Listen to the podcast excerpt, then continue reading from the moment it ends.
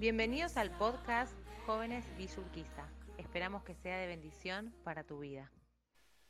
Vamos a ver estos siete puntos y a ver si le estamos pifiando en nuestras relaciones o no. ¿Cómo es nuestro entorno?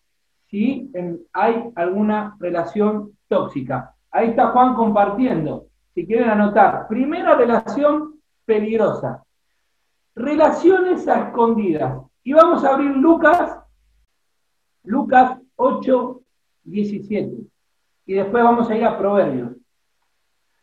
Dice, porque nada hay oculto que no haya de ser manifestado, ni escondido que no haya de ser conocido y de salir a la luz. Bien, vamos a Proverbios. Las aguas hurtadas son dulces, son dulces, y el pan comido es oculto en oculto es sabroso. Y no saben que allí están los muertos, que sus convidados están en lo profundo del Seol. Mirá, toda relación oculta no es de Dios. Todo lo que vos haces a escondida no es de Dios, no proviene de Dios, porque no hay nada oculto que no haya de ser manifestado ni escondido, ni que haya de ser conocido, ni de salir a la luz. Porque nuestro Dios es verdad, nuestro Dios es luz, hace que nosotros y que las cosas sucedan transparentemente, claramente. Si tenés una relación escondida, vos sabés en lo profundo de tu corazón que es algo que a Dios no le agrada. Si vos lo estás tapando a tu familia, a tu líder, a tu pastor, a tus amigos de la iglesia, quiere decir que no es de Dios y que está mal. Así que la primera relación tóxica o peligrosa son las relaciones que tenemos a escondidas. Me escapo, me voy con ese amigo del club, me junto con esa chica que me gusta que del colegio, del mundo, y no conviene esa relación porque está escondida, porque tu líder no sabe, tu papá no sabe, tu mamá no amigos de la iglesia no lo saben. Ahora, si es de Dios, ¿no sería bueno que todos lo vieran? ¿Que todos lo supieran? ¿Por qué lo escondés? Si lo escondemos es porque tenemos miedo a algo y ese algo no viene de Dios. Es como si hiciéramos, puse yo, como si hiciéramos brujería o ocultismo, porque estamos haciendo algo oculto delante de Dios. Aunque Él ve todas las cosas, tapamos, escondemos y tenemos una relación peligrosa. Ese, eso que hacemos a escondidas es un terreno espiritual muy peligroso. Primera relación tóxica es las relaciones a escondidas. Segunda relación tóxica o peligrosa, de dependencia emocional. Y esto es clave, y esto es clave porque yo lo viví. Vamos a Jeremías. Versículo 5, Jeremías 17, 5. Y dice, así ha dicho Jehová, maldito el varón que confía en el hombre y pone por carne por su brazo y su corazón se aparta de Jehová. Acá lo que está diciendo es que es maldito el varón que confía en el hombre, el hombre que deposita su confianza en otro hombre, termina su corazón apartado de Jehová. No es la confianza, sino que es esta relación nos aleja de Dios es una relación de dependencia emocional hacia otro hombre que nos aleja de Dios. Perdemos la relación con Dios, perdemos el corazón nuestro al corazón de Dios por confiar en otro hombre. Nuestro corazón termina apartado de Dios. Me aferro a esa persona, esa persona se convierte en mi Dios, la idealizo, y dejo de lado al verdadero Dios. Controla mis decisiones, qué hago, con quién me junto, qué estudio, mi estabilidad emocional. Si estoy cerca, estoy contento, y, si está lejos, lo extraño, y cuando está, estoy cerca, eh, me hace sentir mal. Controla mis relaciones, con quién me junto, eh, a dónde voy. No tengo mi espacio de intimidad, maneja mi economía, todo me absorbe. Eso es una relación de dependencia. Ahora, ¿cómo sabemos que podemos tener una relación tóxica de dependencia emocional con otra persona? ¿Cómo? Exigimos exclusividad. Dejamos de tener espacios individuales con otro por estar todo el tiempo con esa persona y cuando esa persona está con otra persona exigimos exclusividad pacto secreto, dejo de lado cosas para evitar que el otro se moleste, dejo de pensar en mí mismo y empiezo a pensar en, el, bienestar de esa persona. Mirá, si tenés una relación así, no es sano, no es normal, es una relación tóxica. Lo ponemos en autoestima, lo idealizamos, lo idolatramos y terminamos por perder cosas valiosas de nuestra vida. Se convierte en el centro y desplaza a Dios. A mí me pasó en un tiempo de mi vida, cuento algo cortito, yo tenía una relación de dependencia y vivía dependiendo constantemente de mi relación con Dios, de mi relación con mi esposa, de mi relación laboral, de mi economía siempre en el medio tenía a mi papá, que era mi pastor en ese momento. Cuando me di cuenta que estaba errado, que estaba equivocado, me di cuenta que yo agradaba o hacía las cosas espirituales para agradar al ojo de mi papá. Cuando me choqué espiritualmente, la pasé mal un poquito, me di cuenta que tenía que cambiar, me di cuenta que era una relación tóxica y me di cuenta que tenía que alejarme de todas esas cosas, porque vivía en una dependencia emocional tóxica y perdía el foco, perdía el tiempo y trataba mis decisiones, mi emoción, mis relaciones, mi espacio, todo era en base a esa persona. Es difícil reconocerlo, es difícil darse cuenta, pero Dios quiere restaurar no solo las relaciones escondidas, que es el punto uno, sino también cuando dependemos emocionalmente de alguien. Y esto lo digo rápido y no quiero entrar en detalles, pero hay algunas situaciones que se da con un combo por algunos faltantes que tuvimos en nuestra niñez ¿Qué quiero decir con esto?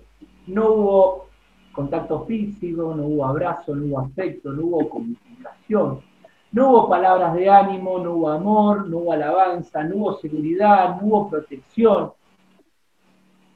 Un seno familiar, dentro de todo normal, no estuvo. No estuvo el cariño, no estuvo el amor, no estuvo la protección. Faltantes que quedaron en el corazón y llevó a conflictos entre padres, hijos, familia, tío, madre, padrastros. Al ver esa relación difícil, eso lastima nuestro corazón y queda grabado dentro nuestro, queda grabado en nuestra mente. Se puede sumar abuso, violencia, maltrato, gritos, platos que vuelan, golpes. Pasan los años pasa el tiempo y al tener una relación con un amigo, con una amiga, y pasa todo lo contrario a lo que viví de chiquito. Esa, esa persona me da afecto, me da cariño, me da alabanza, me da protección. Hay afecto, y ánimo. Ahí se genera una dependencia emocional de esa persona.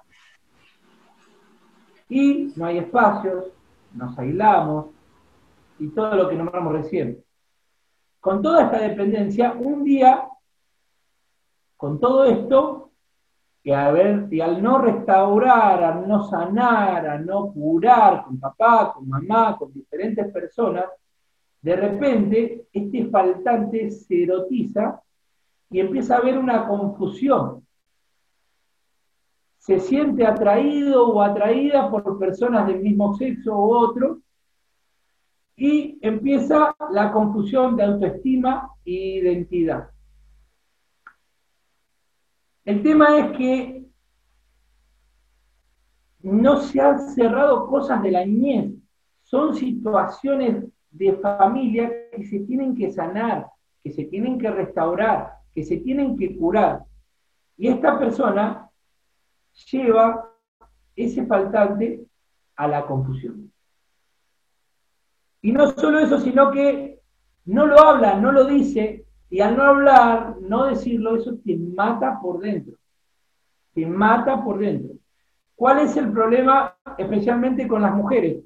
Que socialmente el contacto físico está normal. ¿Vamos juntas al baño? Bueno, vamos, van juntas al baño. Vamos de la mano en la calle, socialmente está bien. Está, normal, ¿no? Dos muchachos van al baño juntos y ya lo ven raro. Pero cuando van dos chicas, o me haces caricita o me haces masaje, nos vamos de vacaciones juntas, no vamos acá, no. Puede generar confusión porque al no sanar, al no restaurar, al no curar cosas del pasado de la niñez, generan problemas en nuestra identidad. Y aquellos que tienen algo que resolver, esta confusión lleva años, meses con una lucha interna y necesitan pedir ayuda ahí a tu líder, a tu pastor, a, tus padres y decir y reconocer, yo tengo un problema. Yo tengo un problema que resolver. Dios quiere y le gusta que puedas vivir tu sexualidad, hombre y mujer, en completa libertad. Pero no estoy hablando de sexo, estoy hablando de el hombre sexualmente sintiéndose hombre y mujer sintiéndose mujer y poder compartir la sexualidad, ahí sí hablo de sexo, noviazgo, matrimonio, con el sexo opuesto. ¿Se entiende? Necesitamos ayuda para cerrar temas y eso lleva tiempo, pero hay que reconocer, curar, restaurar, hasta que no lo resolvamos, de la manera de Dios, de la manera que Dios quiere, esa relación de dependencia emocional va a causar problemas en tu vida y va a causar problemas en tu vida espiritual. Mira, el primer lugar donde tenés que sanar es en casa. Relaciones que, o problemas que hubo con papá, que hubo con mamá, aunque seas grande y vivas en tu casa, en tu departamento, hay cosas que vos tenés que charlar con papá, cosas del pasado, cosas que hayan pasado, o con esa persona que te marcó, poder resolverlas. Son los primeros que debemos actuar y pedir ayuda, porque no es un problema que es tuyo, sino es un problema familiar. Es un problema espiritual, sí, pero es un problema familiar que hay que resolver en familia y es necesario que el líder o el pastor esté. Y si es necesario, pedir ayuda psicológica. A la crianza hay un problema, sí, pero hay que reconocer y sanar. Es un tema de relación. Rol de padre, rol de hijo, trabajar, curar, sanar para abrir el camino espiritual. Cerrar ciclos. Cerrar ciclos somos humanos, estamos en este mundo y a veces se complican las cosas. Y es difícil. Y esa persona que te hizo daño, que te trató mal, que abusó, que se, propasó, se, se sobrepasó, sea tío, sea familiar, sea hermano, sea primo, Dios quiere restaurar las cosas para que vos puedas manejarte bien con tu sexualidad y tu identidad emocional y que no dependas de otras personas. Antes de relacionarse correctamente con otras personas, del mismo sexo opuestas, la primera relación que hay que restaurar es la de hijos y padres, padres e hijos. Así se conquista el corazón de papá, de mamá, y empieza el camino hacia la restauración. Si tenés un problema así, habla, no te calles, porque te mata por dentro, te mata por dentro. Dios quiere que sanes y restaures esa relación emocional. Tercera, vamos rápido. Perdón que me quedé mucho en este punto, pero es lo que estamos viviendo hoy como sociedad con el tema de la identidad eh, de género y todo lo que estamos viviendo. Tercer punto, relación peligrosa. Le puse Romeo y Julieta. ¿Por qué? Eh, todos conocemos la historia o la vimos en teatro de Romeo y Julieta. Típica pareja que quiere convencer a todo el mundo a papá, mamá, al pastor, al líder, al perro, al gato, al vecino, que nosotros somos la pareja ideal, que Dios nos mostró, que somos el uno para el otro. Eh, ese amor es profundo. Ellos dicen que la oposición es porque Satanás los quiere destruir, los quiere vencer, pero ellos van a demostrar a todo el mundo que son el uno para el otro. Ahora, pregunta, ¿Cómo terminó Romeo y Julieta? Muertos. ¿Por qué terminaron muertos? Mirá, si creemos que una relación de Dios, constituida por Dios, hombre y mujer, se aman, están de novios, y vos crees que tenés que demostrar a todo el mundo y luchar, vamos a morir. Vas a morir. Porque ¿Por qué muere? Las relaciones, muere relaciones con amigos, muere eh, relaciones con padres, madres, porque estás viviendo tu novela, muere el brillo de la cara, se va la vida, no hay gracia, no hay paz, no hay problema porque vos estás decidiendo y no Dios en tu relación. Por eso le puse Romeo y Julieta.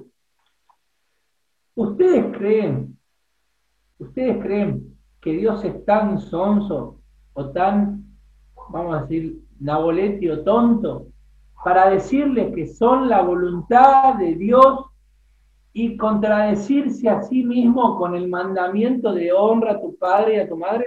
¿Ustedes se piensan eso? Dios no se contradice. Y todo lo que es en la voluntad de Dios es agradable y perfecto. La motivación de Romeo y Julieta es demostrar algo y entrar en contienda. Filipenses 2.3. Nada hagáis por contienda o por vanagloria. Antes bien, con humildad, estimando a cada uno de los demás como superiores a él mismo. Así que no hagamos nada por contienda, no tenemos que demostrar nada a nadie si es la voluntad de Dios, es agradable y perfecta. Hay que darse cuenta y terminar con lo que nos mata, cerrar ciclos. Dios los quiere y nos quiere proteger ya no de una relación tóxica, peligrosa, sino de un futuro matrimonio o familia fatal, que va a terminar mal. No tenés que demostrar nada, cuando a Dios le agrada una relación, Él pone paz, Él pone gracia. Proverbios, vamos a Proverbios 16, 7. Cuando los caminos del hombre son agradables a Jehová, aún a sus enemigos hace estar en paz con Él. Entonces, cuando la vida de alguien agrada al Señor, hasta los enemigos están en paz. Vas a tener gracia, vas a tener tranquilidad.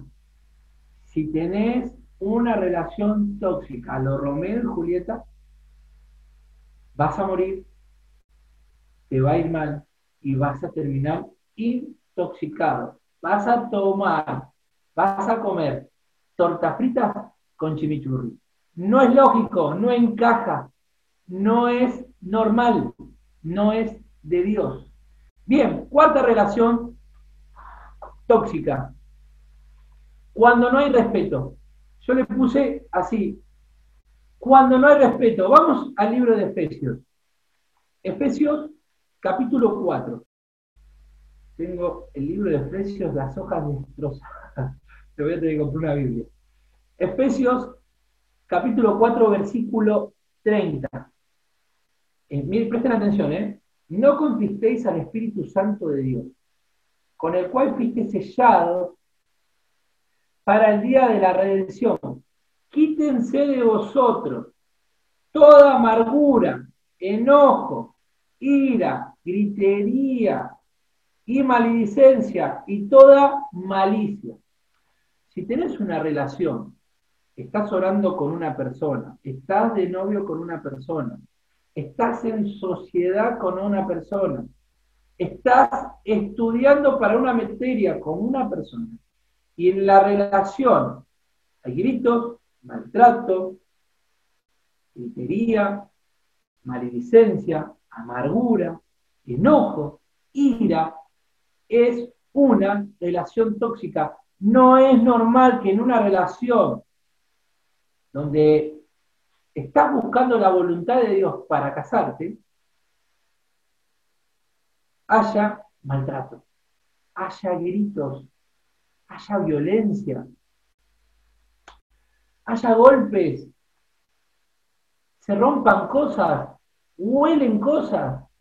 No es sano, no es normal, no es de Dios. Si estás en una relación que lo permitís, necesitas ayuda, necesitas hablar, necesitas hablar con tu líder, con tu pastor.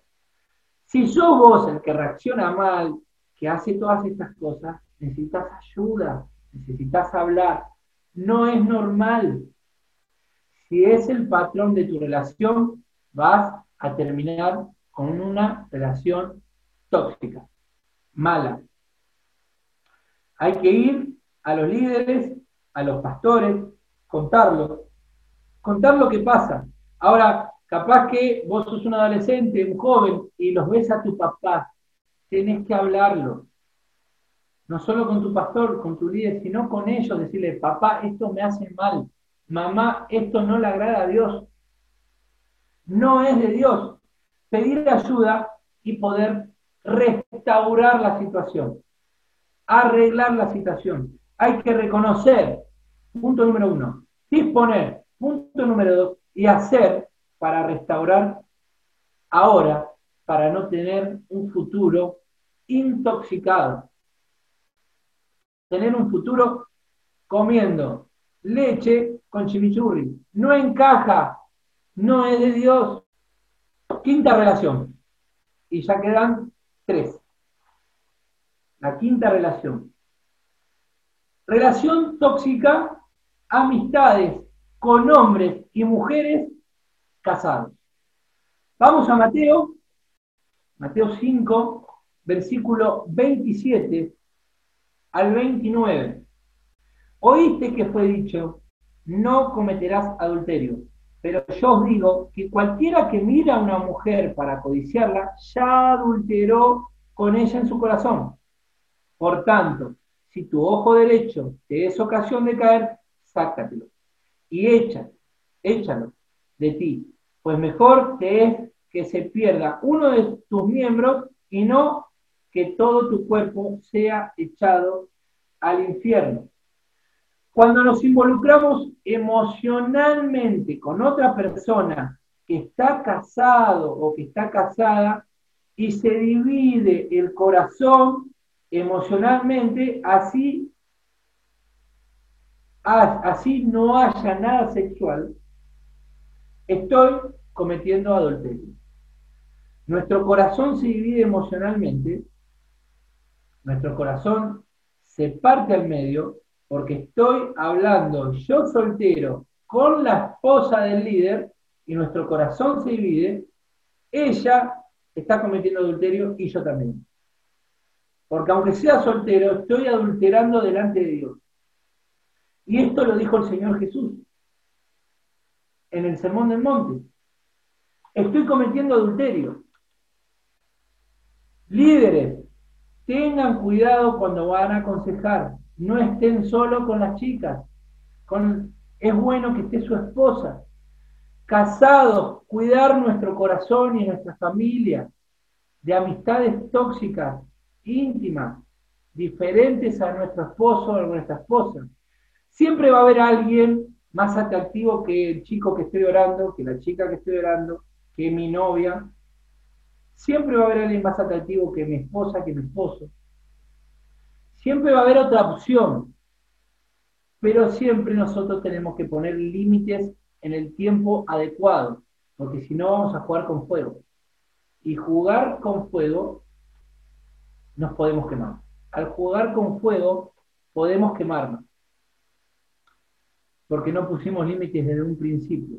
No es normal que a la noche estemos mandándonos mensajes, viéndonos videitos, porque capaz que no es con una persona, capaz que vos estás mirando pornografía y estás adulterando en tu corazón porque estás deseando, estás mirando.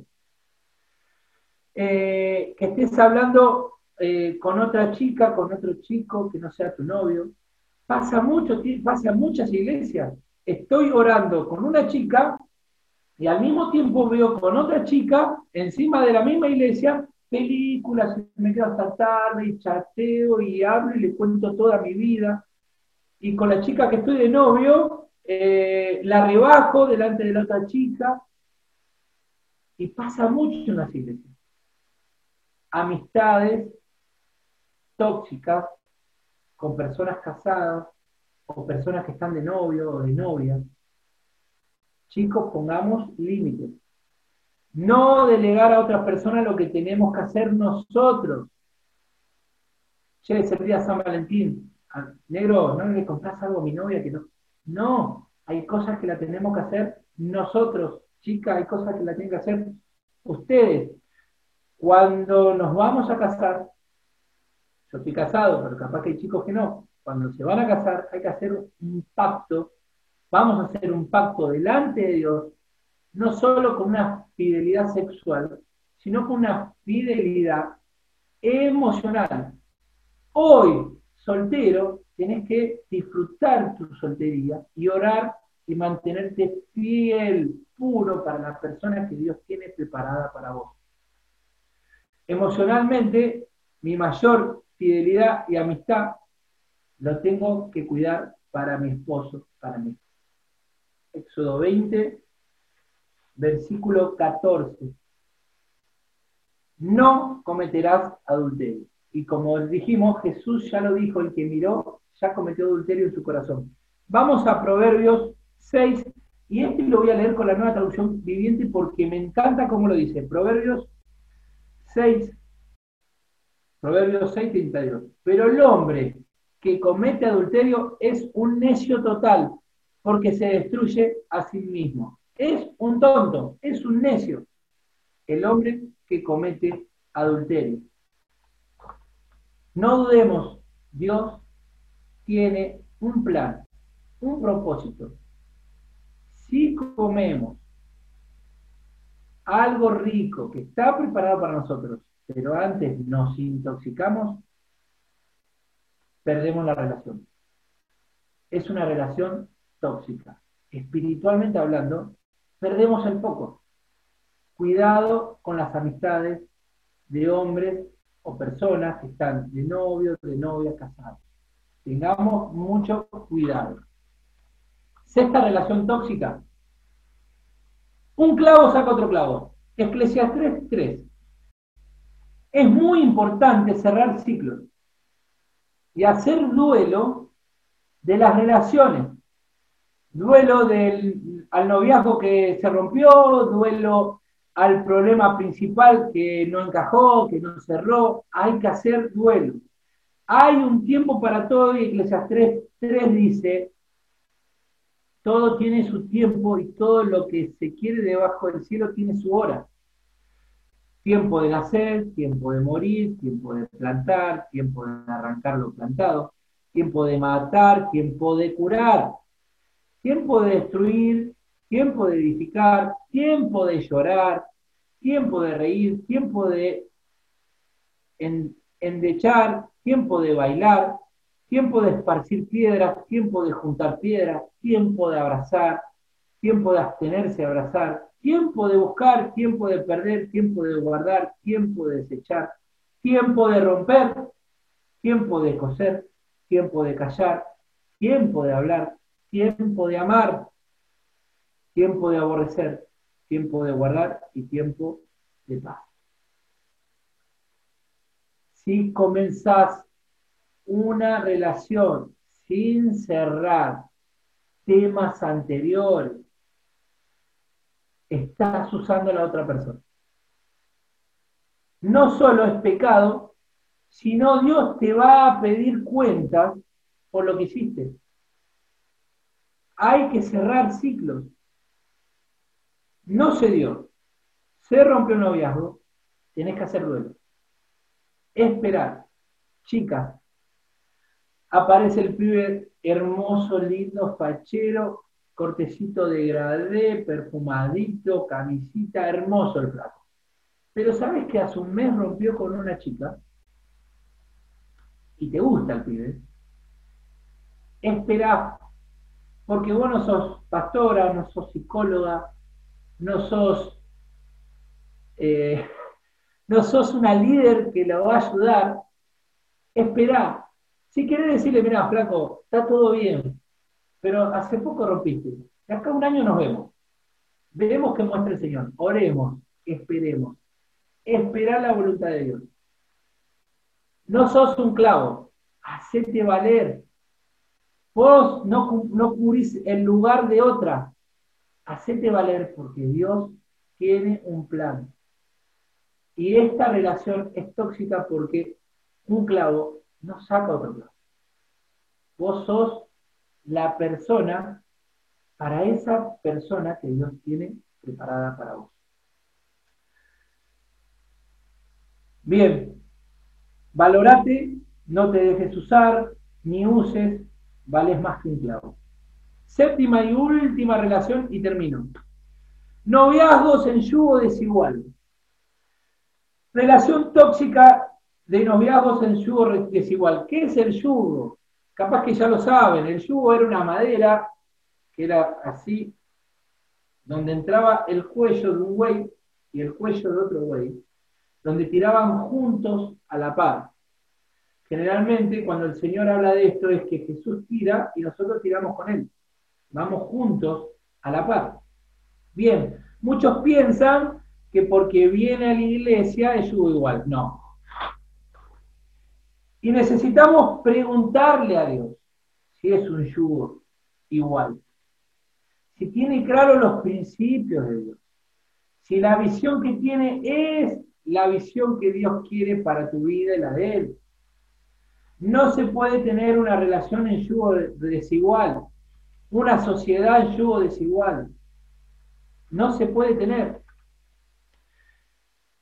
En el área emocional, la Biblia es clara, clara, clara. Segunda Corintios. No os unáis en yugo desigual con los incrédulos, porque ¿qué compañerismo tiene la justicia con la injusticia? ¿Y qué comunión la luz con la tiniebla? ¿Y qué concordia Cristo con Belial? ¿O qué parte de creyente con el incrédulo? ¿Y qué acuerdo hay entre el templo de Dios y los ídolos?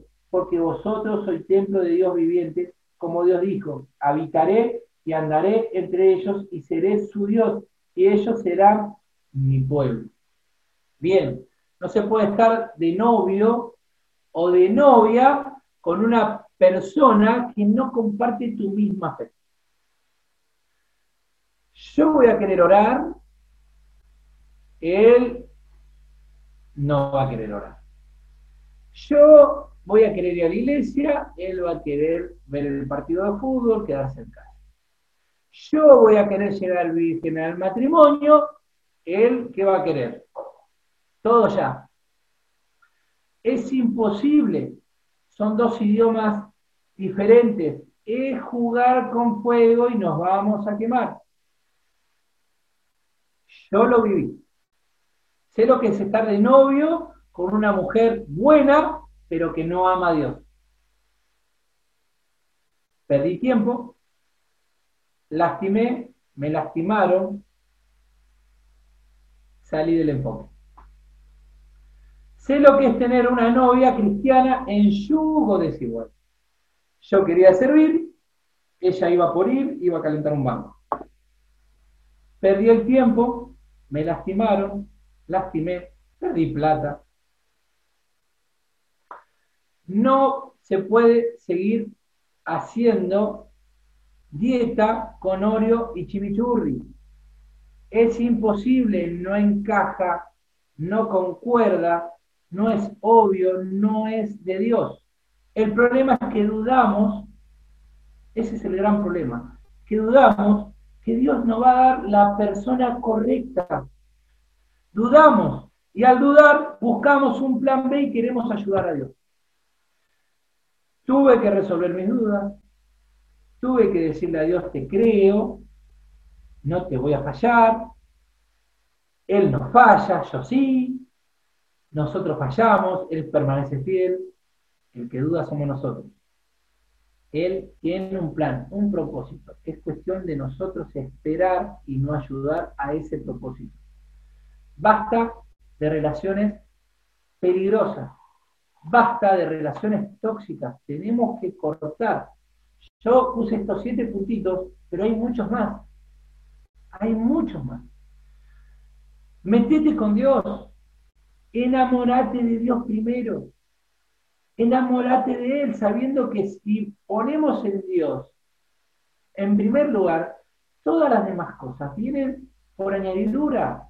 Dios sabe lo que estamos viviendo, Dios sabe lo que necesitamos, pero tenemos que ponerlo a Él en primer lugar. Él va a restaurar todo lo que nos pasó en el pasado. Eh, él tiene que ser el centro de nuestra vida. Él tiene que ser el primero en nuestra vida. Chicos, disfruten la soltería. Aprovechen a estudiar, aprovechen a prepararse, aprovechen a, enamorarse de Dios, a estudiar la Biblia. Él, les prometo que Él tiene un plan para cada uno y conoce y tiene la persona justa para cada uno. Pónganse siempre lindos, siempre lindas, perfumaditos, por dentro y por fuera. No caigas en los mismos errores que cometió papá, que cometió el abuelo. No caigas en los mismos errores que cometí yo, que cometió tu líder, que cometiste ya. No caigas, no te tropieces con la misma piedra. Los de afuera siempre son más facheros, ¿o no, chicas? Los del mundo siempre son más facheros. Y son más decididos, encaran más. Pero, ¿por qué cometemos errores? ¿Por qué estos siete puntos? ¿Por qué nos debíamos? ¿Por qué perdemos el enfoque? ¿Por qué estamos intoxicados? ¿Por qué nos relacionamos con gente tóxica? ¿Cuál es la raíz de, de estos siete puntos? Todo se genera por una necesidad de amor profunda que no hemos resuelto. San Agustín decía que hay un vacío en el corazón y ese vacío solo lo puede ocupar Dios, porque Dios es amor. Todos tenemos esa necesidad de ser amados, esa necesidad que hay que sanar, que hay que restaurar. Ausencias, engaños, defraudes, líderes que te defraudaron, pastores que te defraudaron, padres que te defraudaron, abusos, maltratos. Necesidad de amor. Dios quiere restaurar tu vida. Y hay que trabajar con Dios para sanar y Él va a suplir todas las necesidades. Gracias por escucharnos. Para mayor información podés buscarnos a través del Instagram Jóvenes Urquistas.